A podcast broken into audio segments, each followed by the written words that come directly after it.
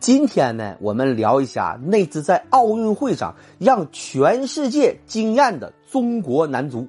我今天聊的这支中国男足，绝不是今天我们那支中国男足。我不想在这个举国欢庆的大喜日子里给中国人民添堵。昨天呐，世界杯外围赛亚洲区十二强赛分组，中国队跟日本、澳大利亚、沙特、阿曼和越南。分到了一组，我这一看呢，那也是凶多吉少，别扯犊子了，还是洗洗回家睡吧。这届世界杯咱们呐又没戏了。这么多年看国足的比赛呀，那就是恨铁不成钢啊。总结起来只有一句话：我待国足如初恋，国足虐我千百遍呢。中国球迷苦啊！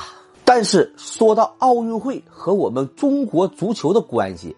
有的人呐，第一会想到一九八八年汉城奥运会，那是我们的国足啊第一次打进世界大赛，也是我们的国足第一次参加奥运会。这个呀说的没错，那是新中国的男足第一次参加奥运会，参加世界大赛。但是中国男足那可不是第一次参加奥运会。在一九三六年的柏林奥运会，我们中国的男子足球队就参加了这次奥运会。在那届奥运会上，中国的男足和中国的男篮都参加了，而且都有惊艳的表现。在那个年代，无论是中国男足还是中国男篮，在亚洲那都是横扫，爱谁谁。当年在亚洲，你不要告诉我对手有多强。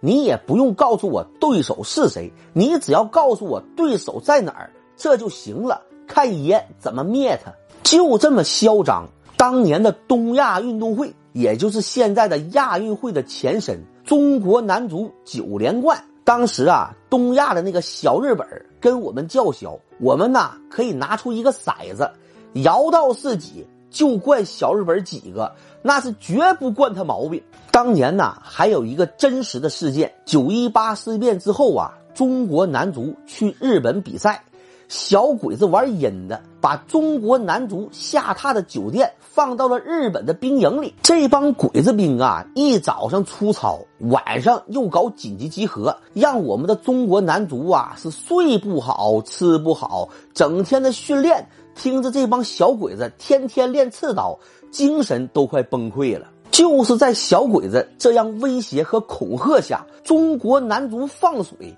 跟日本队才踢个三比三平，三比三平也让小鬼子高兴坏了。小鬼子的球迷呀，上街游行狂欢去了。这一天载入了日本足球的史册。当时啊，没办法，我们的国足队员呐也想活着回来，那就让你踢个平，让你高兴高兴吧。咱们呢，现在就聊一聊一九三六年的柏林奥运会。我们中国代表团为什么要参加这届奥运会？时间到了一九三六年，小日本啊对华北是步步紧逼呀，眼瞅着全面的侵华战争就要爆发了。当年。召开的那个东亚运动会，日本人呐居然让伪满洲国参加，这个中华民国政府绝不答应，中国人民也不会答应。如果伪满洲国参加这次比赛的话，中华民国退出东亚运动会，中华民国政府绝不承认伪满洲国。亚洲咱们不玩了，咱们就到世界上展现一下中国人的精神面貌。当时啊，中国在世界上没有什么存在感，中国人也想在世界上展现一下中国人的体育精神和中国人全新的精神面貌。我们已经不是男人留着辫子、女人裹着小脚的大清了，在中国人民头上悬着的那一块东亚病夫的恶心招牌，中国的运动员非常想把这个东西一脚踢开。再有就是当年呐，中国和德国的关系还不错。德国呢，从中国进口钨矿石，还有铢种。这个钨矿啊，是干军工必要的战略资源。还有这个铢种，这个铢种啊，就是刷炮筒子的。没有这个东西刷炮筒子，那个大炮啊，还真不行。作为回报。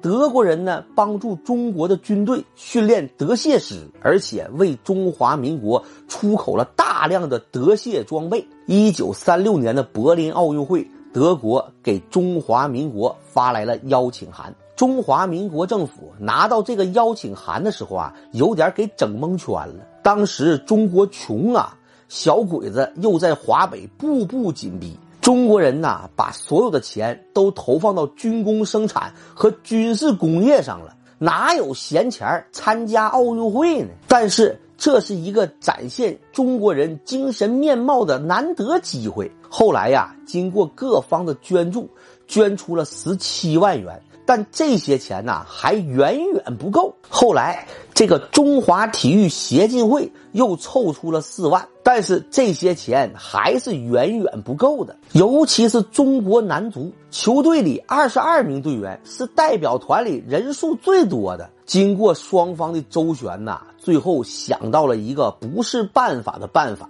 就是让中国男足去进行商业比赛，这个商业比赛就会有收入。用这个收入作为中国男足参加奥运会的经费，这个对中国男足来说是唯一的一条出路了。打商业比赛可以磨合队伍，训练球队的技战术，而且参加比赛的收入可以作为球队参加奥运会的经费，这是一石二鸟的好办法呀。但是大家都明白一个道理：参加商业比赛呀。你的球队得有球星，比如像今天的皇马、巴萨、拜仁、曼城，只要出国到哪个国家打比赛，那个国家的球迷都得是乌泱乌泱的来看比赛。打个比方，如果是中国男足和越南男足去伦敦打比赛，你觉得当地的英国人会花钱买票去看这样的比赛吗？除非他的脑袋被门挤了。但是当时啊，中国男足真有球星，亚洲球王李惠堂。打听打听去，当年国际足联评选二十世纪最佳足球运动员，有三个球王入选：第一，巴西的贝利；第二，阿根廷的马拉多纳；第三，就是我们中国的李惠堂。那是名副其实的亚洲球王啊！一生中进了一千多个进球。李惠堂在广东、香港、东南亚那是相当有知名度的亚洲球王，那不是浪得虚名。还有亚洲重炮孙景顺、谭江柏。这个谭江柏呀，大家可能不熟，他有一个孙子叫谭咏麟。这哥们儿不是亚洲球王，他是亚洲歌王。当时啊，咱们的国足